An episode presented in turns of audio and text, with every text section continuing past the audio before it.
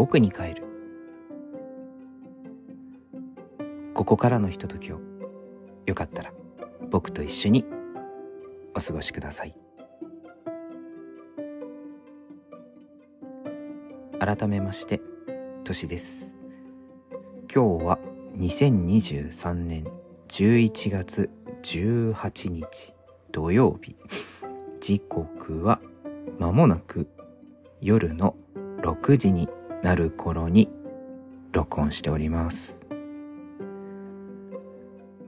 もう最近は日の落ちる時間がどんどん早くなっていて夕方の5時ぐらいになるともう真っ暗なんですよね。どんどんどんどんこう秋から冬に向かっているんだなと思うんですけどまあ先週も言いましたが秋がねどこにももう見当たらないような感じになっちゃっておかしいなーってどこ行ったのかなーなんて思ったりしながらうん。日々過ごしているという感じでしょうか。今週は結構こう在宅勤務というものが多かったので余計こう外に出る機会が少なくて何て言うのかなこう日々の移ろいうん世の中どういうことが起こってるのかみたいなのはまあなんとなくテレビだったりネットだったりであの知ることはあったとしてもうんなんかすごくこう世の中から、うん、離れているような感じもしつつあって仙人みたいな 生活を送っているななんて思ったりちょっとねもう少しちゃんと世の中と、うん、接する機会を増やさないとななんて思ったりした、えー、週でした。うん。昨日ちょっとね、あの、久しぶりに外に出てっていうとすごい問題発言ですけど、まあ用事があって外に出かけて、まあやっぱ寒くなってるなみたいな感じだったんですけど、こうずっと家の中にいると体を動かさなくなっちゃう。まあそれこそまた前回の話ですけど、運動不足がたたっているなという感じがあるので、たまにこう仕事が終わった後のちょっとした時間だけでも散歩したりとか、自転車を漕いで、うん、ちょっと人の多いところに出向いてみたりとか、そういうことをすることで、ちょっとでもね、こう地域だったり社会に触れる機会を増やしておいた方が、人の、なんていうのかな、こう、うーん、まあそれが全てではないにしても、まあ少し気持ち的に、うん、なんか豊かな気持ちになるような気がするというだけの ことを僕の場合やった方がいいのかもななんて思ったりした次第です。はい。今日はですね、あの本当に嬉しいことにお便りが届きましたよ。お便りですよ。こんなに嬉しいことはなかった。優しいですね、でも、くださる方は。最近久しぶりに僕も別の番組さんとかにお便りを出してみたりしたのですが、うん。難しいですからね、お便りって。なんかこう、自分は、が思ったこととかを、なんか、なんとか伝えようとするんですけど、言葉にするってなかなか難しいな、と思ったところだったので、なおさらこう、わざわざ時間をかけて、したためてくださったことに、まだ読んでもいないんですけど、とても感謝した次第です。ありがとうございます。では、お便りを読みたいと思います。えーと、ポッドキャストネームは、健太郎さん。えー、年齢40歳、性別男性、セクシャリティはゲイの方ですね。それでは、えー、メッセージの方を読みたいと思います。としさん、いつも素敵な声で日曜の憂鬱な気分にそっと寄り添ってくださる配信をありがとうございます。同じ曜日に配信しているのですがガチャガチャしている私たちに比べて優しく語りかけてくださるトシさんに癒されています。11月も半ばになってきてこの時期になるともうすぐ年末という謎の謎に焦る気持ちともうすぐクリスマスというなんだか浮かれる気持ち両方の間で揺さぶられるんですがいつもちょっと浮かれる気持ちの方が強いです。ところでトシさんは子供の頃のクリスマスの思い出は何かありますでしょうか？もし差し支えなければ教えていただけると嬉しいです。ちなみに僕は以前の配信でも話したのですが姉にサンタの正体をばらされプレゼントの隠し場所まで見せられました。笑い。また12月になって配信で話そうと思っているのですが好きなクリスマスソングはありますか？教えていただけると嬉しいです。すっかり寒くなって夏の暑さが嘘のような毎日ですがお風邪などひかれひかれませぬようご自愛ください。海猫健太郎。わ健太郎さんからだ。ありがとうございます。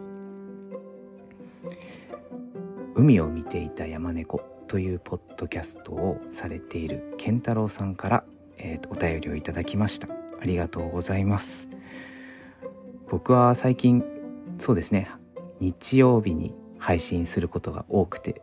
正確にはなんか金土日の取れたタイミングでって思ってるんですけど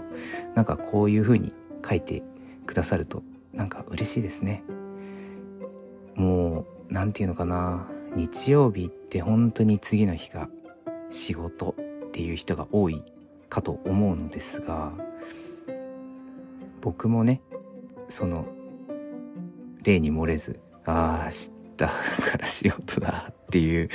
なんかうつうつとした気持ちの中しかも僕は割とその当日に録音してそのまま上げるっていうことが多いのでなんかこう頑張って撮ってなんかそれでまた気分転換にもなるかななんて思いながらやっていることが多いです。で大体自分が撮ろうかなとか思ったり撮っている最中とかにお知らせみたいな形で海を見ていた山猫さんのポッドキャストの最新話が上がりましたよみたいなお知らせが来たりとかして。あ今週も上がった。楽しみだ。録音終わったら聞こうみたいな感じでこういつも気持ちをね盛り上げるてくださる。番組の一つです。本当にありがとうございます。でですねもう何て言うのかな。健太郎さんはガチャガチャしているっておっしゃいますけれどもめっちゃくちゃほっこりするあったかい気持ちになる番組です。健太郎さんと京介さんのお二人でされている番組です。なんかねそのお互いのあの近況を話したところからでその回のテーマについて語るっていう流れなんですけどもう十分そのテーマに行く前の近況のところだけでも話が盛り上がっていたりとかしてもう僕だったらもうそこで一回取れちゃうよっていうくらいすごい楽しくで何て言うのかなそのお互いを思いやるあの発言が端々に見えてきてああなんか素敵なお二人だなっていつも本当に温かい気持ちになって聞いております。もうそんなねそんな素敵な番組の健太郎さんからお便りをいただけるなんてもうもうもうもうもう光栄ですありがとうございますねえもう本当にハロウィンがちょっと前に終わったと思ったら一気にクリスマスムードなのでうんこうたまにある出勤のタイミングとかでもこう街を歩くとそのイルミネーションってほどではないですけどやっぱりあの飾り付けとかが徐々にクリスマスの感じになってきていたり雑貨屋さんのねあの売っているものがクリスマス仕様になっていたりとかしてなんだかこう温かい気持ちになってきますよね。うん。えっ、ー、と、それで、質問をいただきましたね。えっ、ー、と、子供の頃のクリスマスの思い出というのをいただきました。それでこう、一生懸命こう思い出したんですけど。何かあったかななんていうふうに思ったりしつつ、まあ、うちは割とあのシンプルな感じで、今もそうなんですけど、クリスマスイブの方かな。か、まあ当日か。昔はイブだったと思うんですけど、あの、夕食の時にちょっと豪華な、あの、品々、その、チキンだったり、まあ七面鳥も一回ぐらいは出てきたことがあったと思うんですけど、なんか、普通にチキンの方が美味しいねみたいな話をして、それ以降はもうずっとフライドチキンだったような気がするんですけど、チキンだったり、あとは、なんだっけな、親はシャンパンとか飲んでましたし、で、クリスマスケーキは毎年母親が手作りで作ってくれて、まあそれはなんかすごい手の込んだものというよりはシンプルなチョコレートケーキなんですけどあの保守的な舌をしているあの家族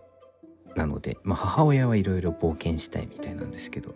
残りの男たちがどうにもこうにもあの保守的な舌でシンプルなものが好きだから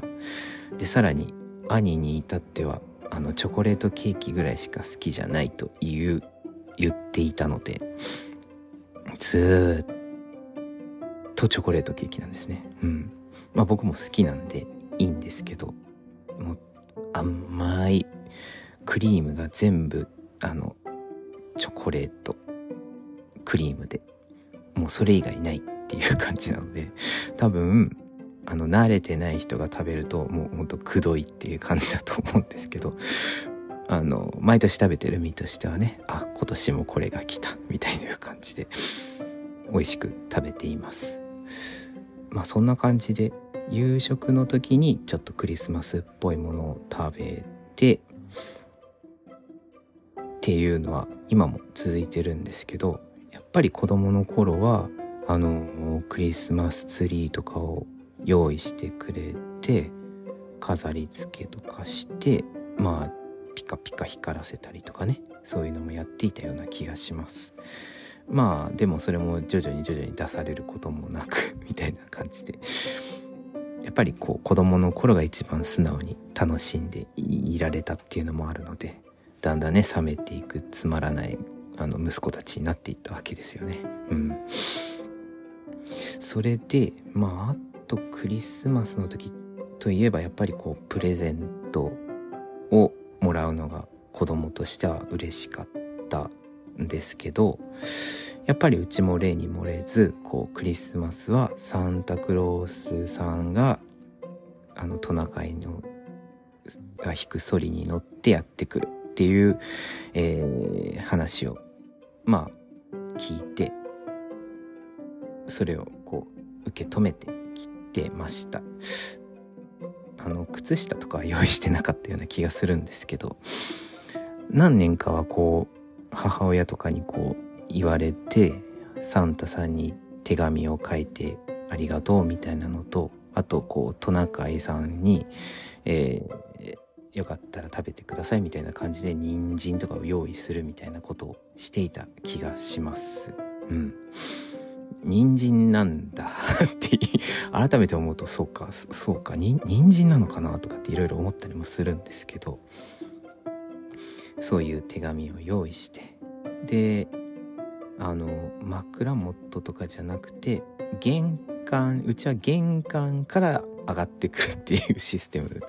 を取ってたようなので玄関のところにこうお手紙とあのちょっとした食べ物と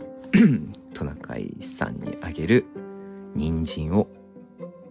あの用意しておいておいてあの就寝するっていう形だったと思います。でさらに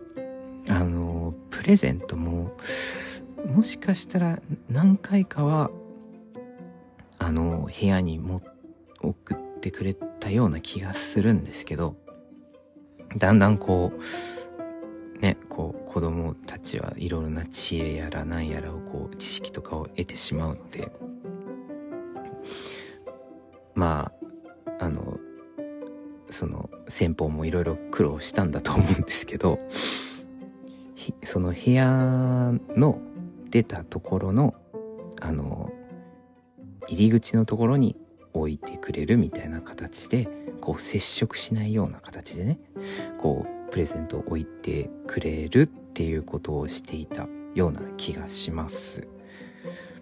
まああの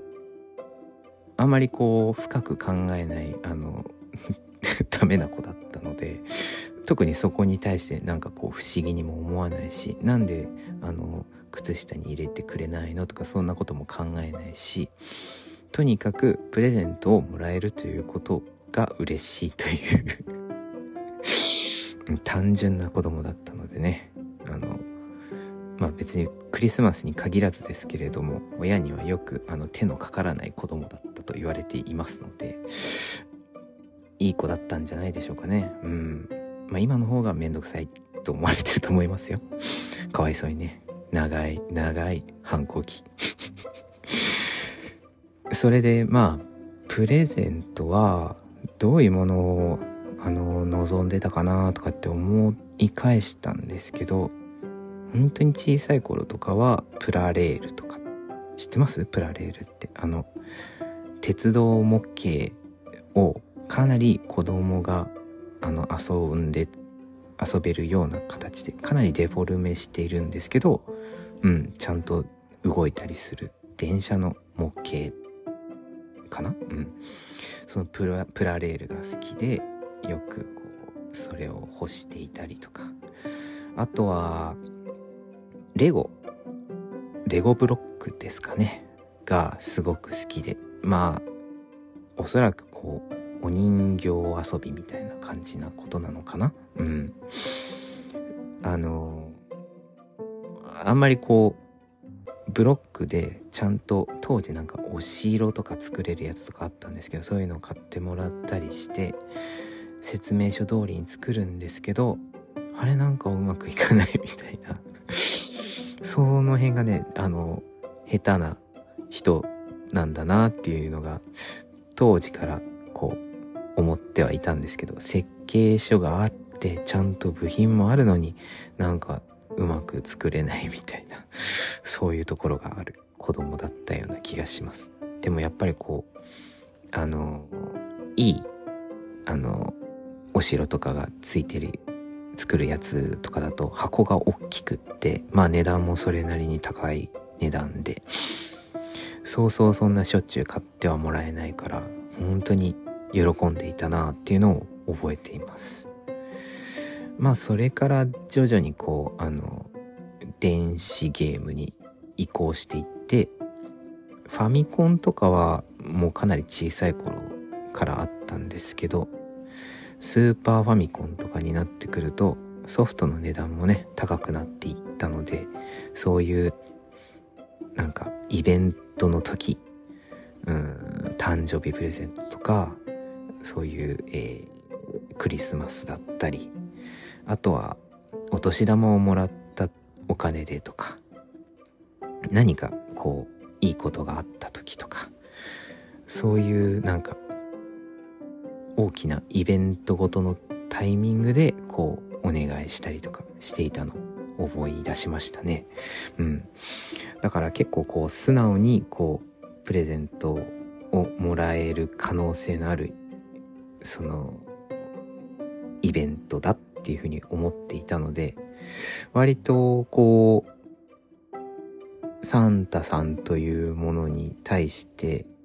そんなに疑いなくうん受け止めていてサンタさんに何が欲しいかあの聞かれてるから教えてみたいな感じなのもうんこれが欲しいみたいな素直に言っていたような気がします。でやがてこう小学生のなんだろう中学年高学年とかってなってくるとまあいろいろこう他の家庭の事情やらなんやらからこうどうやらサンタクロースさんという存在のファジー感がだんだん見えてくるわけですよ。おやと。でもまあうんそれを確認するということもなくまあもらえるなら現金ですね。こうやって言うと。もらえるならまあもらいたいし、まあ、世界観がそういうのが うちとしてあるならばまあまあまあまあそれにのっとりましょうというタイプのあのずる賢いあの子供に成長していったので特にそこも何か揉めることなく、えー、しばらくサンタクロースさんという存在にこうお願いしていた。気がします。それで最終的にどうなったのかな？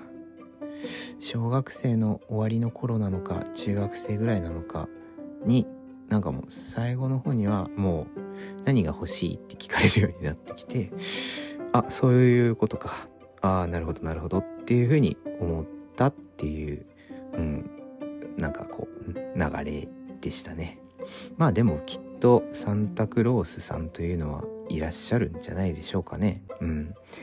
そういう人が、人？人なのかな？精霊なのかな？わからないけれど、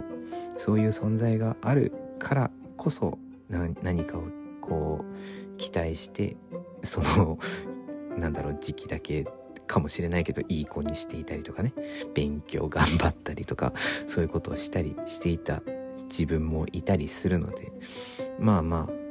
そのなんだろう自分が今誰かからこうプレゼントをいただくことってなかなかなくなりましたけど自分にねプレゼントするっていうのもある意味自分がサンタさんになったようなものなのでねきっとどこかに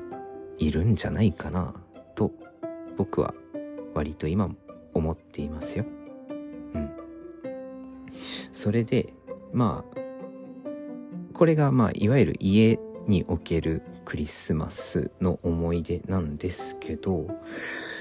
なんかよくよく考えたらなんかなんか僕は忘れようとしている記憶があったような気がすると思って一生懸命こう思い出していたらあったんですがまあ別にその大した思い出ではないんですけど僕あの子供会っていうその地域の子供たちを対象になんかこううんその季節のイベントとかねそういうのをあの開いてえその仲いい友達と一緒にこう何て言うのかな。うん。楽しむ。そういう会みたいなのに所属していたんですね。いくつぐらいだろう。でも本当に小学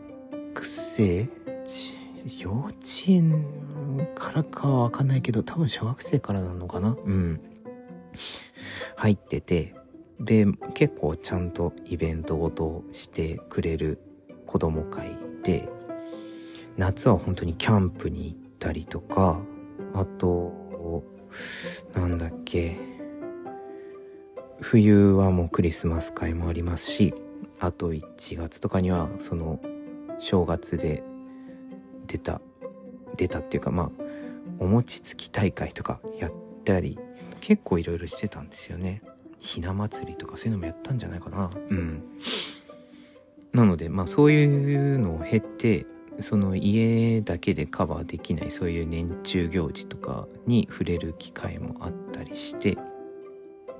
まあ何より結構その近所にいた友達とそのなんかそういう名目上遊べるっていうのも嬉しかったので当時はね割とまだ あすいません。喋りすぎたのかな。あの快活な子供だだったのかな。うんでも割とうん活発な方だったような気がするんですよね。まあうん、引っ込み思案ではあるにしても仲のいい人たちと一緒であれば割と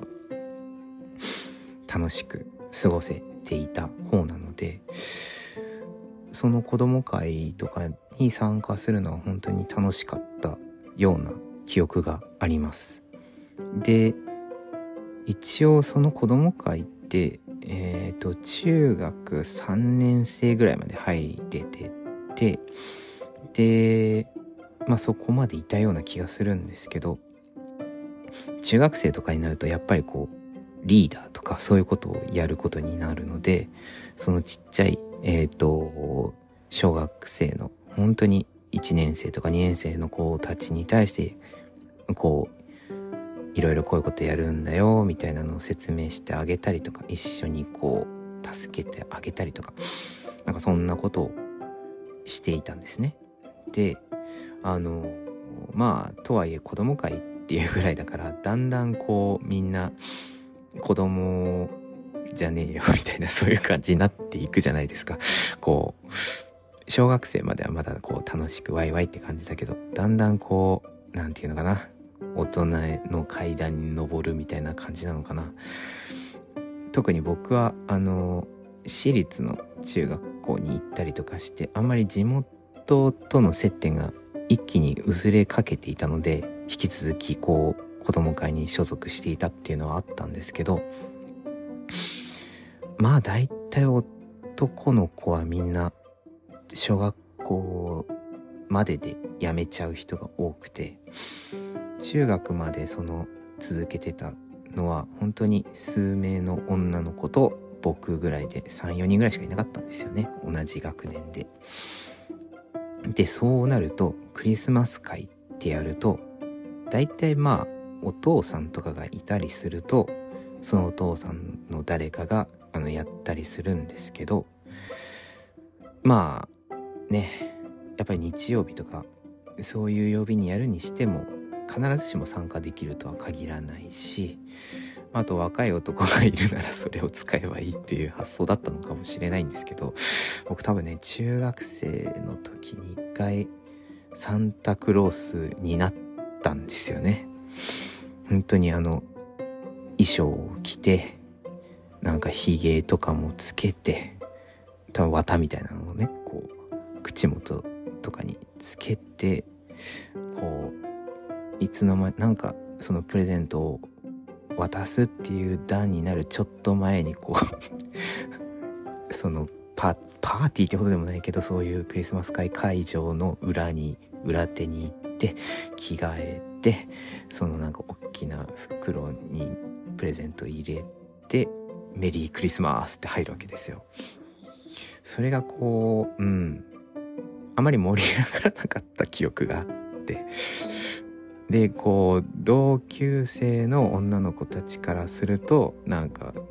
もう、面白い存在だからゲラゲラ笑われるし、えー、プレゼントをもらう側は引いてるし、で、こう、うん、割と散々だったなっていう記憶があって、こういう、なんていうのかな、コスプレとは言ってはいけないかもしれないけれど何かに扮してこうそのキャラクターをあの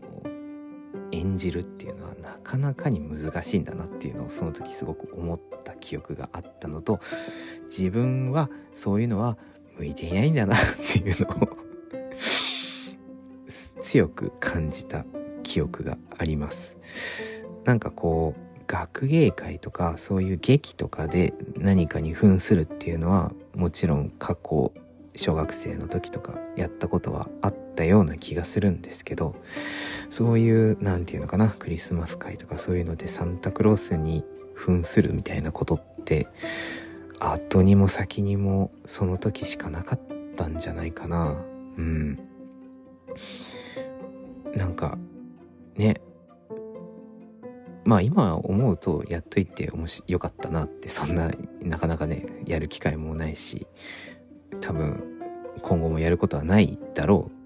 なって思うと。うん。そういう時の写真とかあったらねよかったんでしょうけど。まあないないんだろうな。あるのかもしれないけどもう中学生とかになるとあの両親とかもそんなね勝手に言っといてっていう感じになってるので、で、自分はそんな写真撮ったりしないし、撮ってくれた写真をもらうなんてこともしなかっただろうから、うん、多分ないんでしょうね。うん。誰かの家にはあるのかもしれないけど 怖いな。まあ僕が有名になることはないから大丈夫でしょう。うん。まあそんな感じであのトラウマってほどではないんですけど なかなかクリスマスにはなんか因縁があったんだなっていうのをちょっと思い出しました。なんか懐かしい気持ちになりましたね。子供会とか今も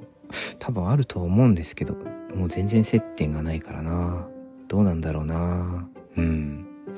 一緒にその同級生でやっていた女の子たちももう多分全然会ってないですけど一人の子は結婚式とかにも呼んでくれたりとかしてくれてうん。なんかそれすらもかなり昔だったのでね懐かしいなって思ったんですけどそうだまた思い出した。その結婚式の二次会でなんかビンゴ大会かなんかをやって僕がなんか結構いいのをもらったんですよ。確か。iPad とかだったと思うんだよな。うん。それでやっぱりいい品だったからなんか一言あの挨拶っていうかあの新郎新婦へあのコメントお願いしますみたいな感じで求められてすごい焦ったんですけどまあまあ素直にそのあの結婚おめでとうございますっていうのをこう新婦側として出てたのでそれを伝えていったらなんかその新婦から「その年はあの立派になったねよく言え言えるようになったね偉い」みたいな感じで言われてあそうなんだ。僕はどうやらそういう表でこうしっかり発言することができない人と思われていたんだなって思って。うん。そっかってその時結構あのガーンって思ったりしたんですけどまあ確かに今こうしてあの改めて振り返り振り返るっていうか今の自分を見ているとうんしっかりしてないなっていうことだったのであのそういう何て言うのかな気づきをねこう与えてくれたという点で今はとても感謝をしてますね。こう油断していたぼんやり生きてたんだなっていうのがすごいその時よく伝わった出来事だった。っていうのを思い出しましたね。うん。懐かしいなそれも。まあそんなわけでクリスマスは今も僕も結構楽しみにしてますよ。なんとなくこう寒い時期ではありますけど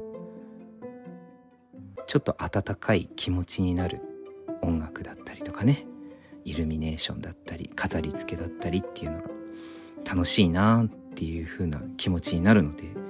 なるべくそういうものに触れていけたらなと思って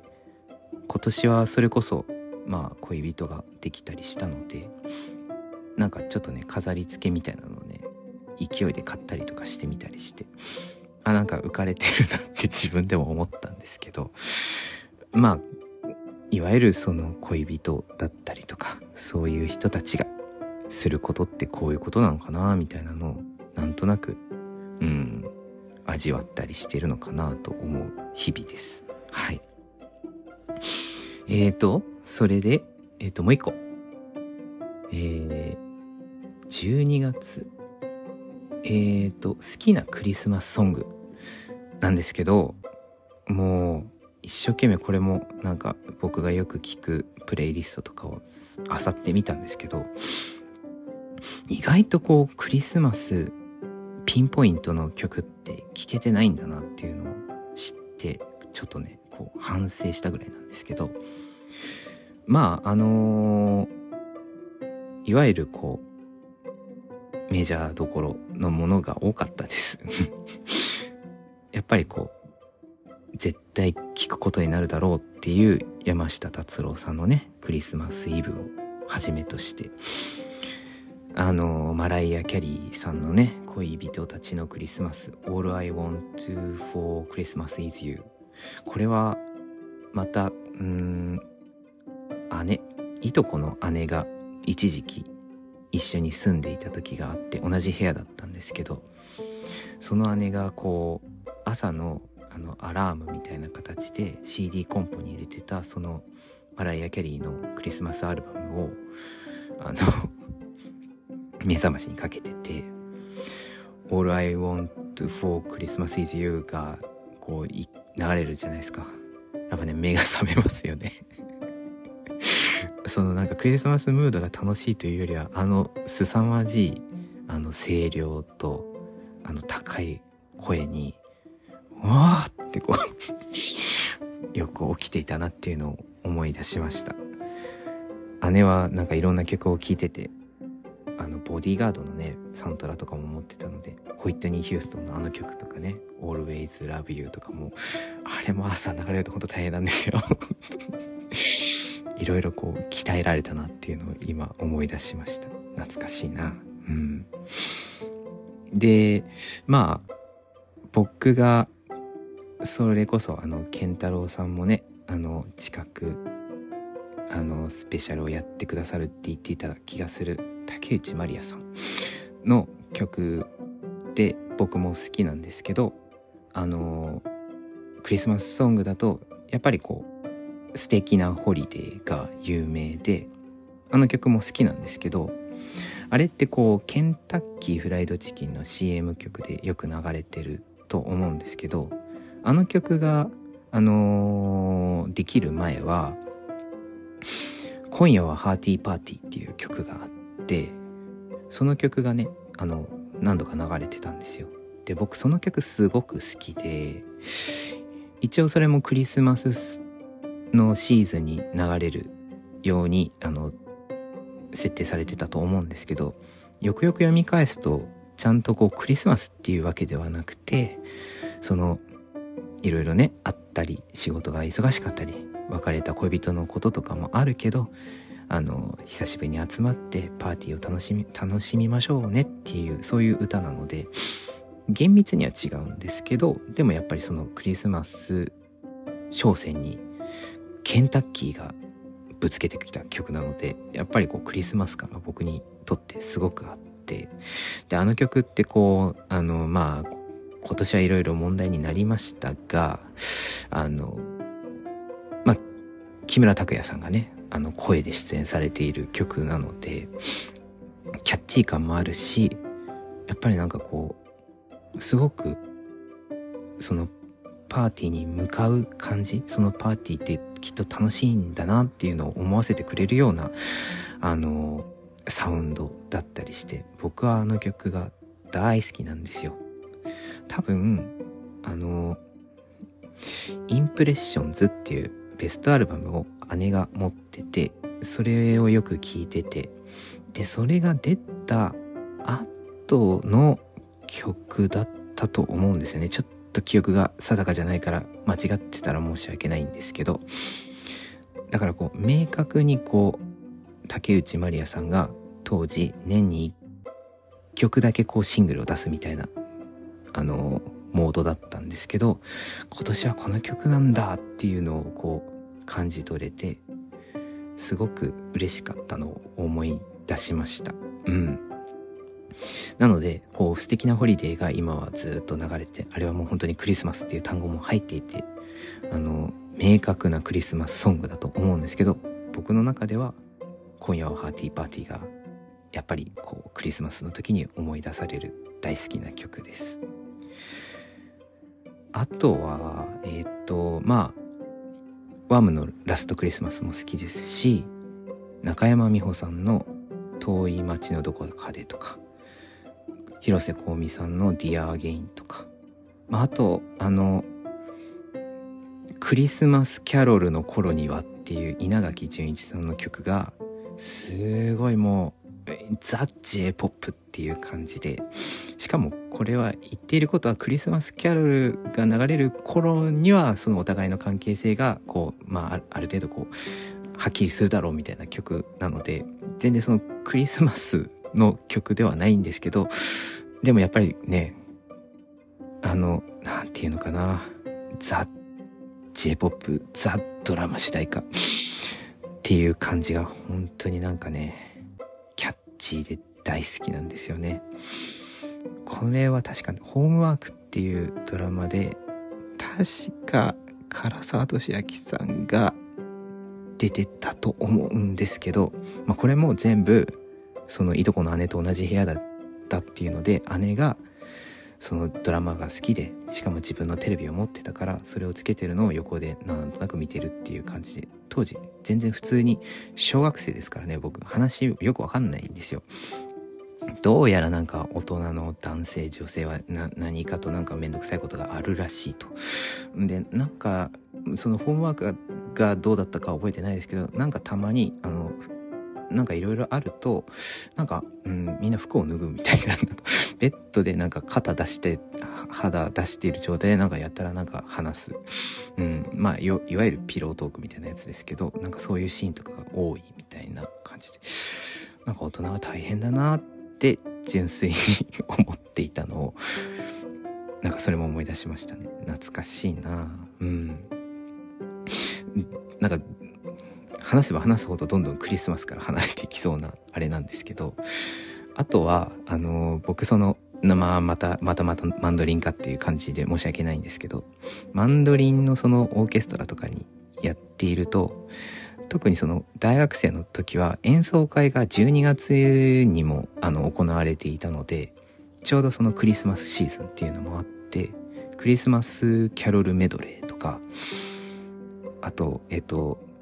ルロイ・アンダーソンさんっていう人が作った、えっと、クリスマスフェスティバルっていう何曲かこう定番の、えっと、クリスマスソングをメドレー調にするんだけどいろいろこう作曲部分も含めて一つの曲にしたやつとかを、えっと、や演奏したことがあってなんかこう聴く楽しみっていうのはもちろんあるんですけど演奏するのもなんかこうとってもほっこりするっていうか嬉しい気持ちになるんだなっていうのをあの感じた記憶があります。特にえー、っとクリスマスキャロルメドレーは僕が本当にマンドリンを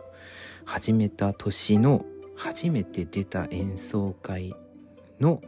時にやったメドレー曲で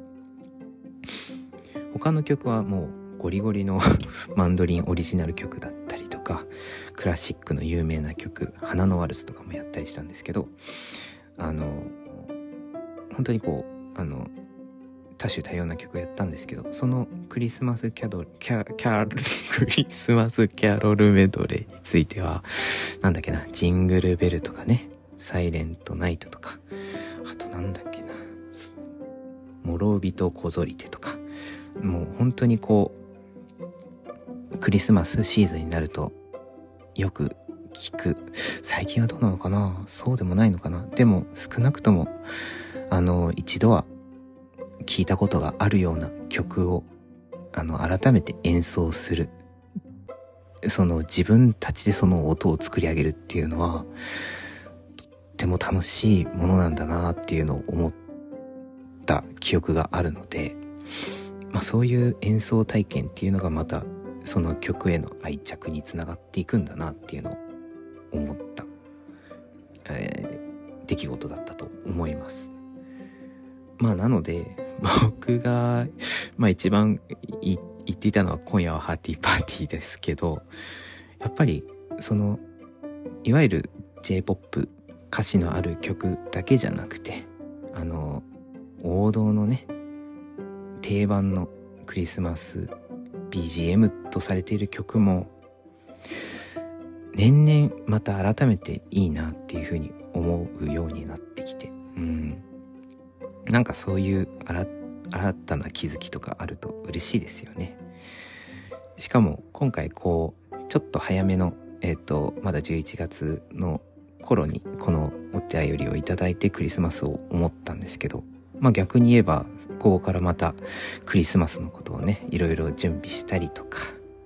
クリスマスムードを楽しむためにそういう曲を集めてみたりとか、そういうことができるので、いいタイミングでこういうお便りをいただけて、僕もすごく嬉しく、あったかい気持ちになりました。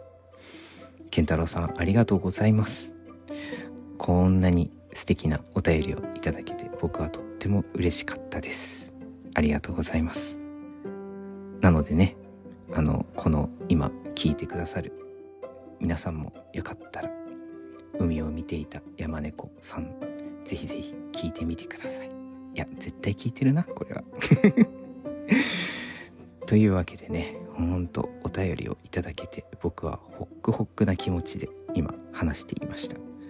まあ一方ですごくこうクリスマスとか普段あんまりこう全然こう意識してこなかったので思い出って言われた時に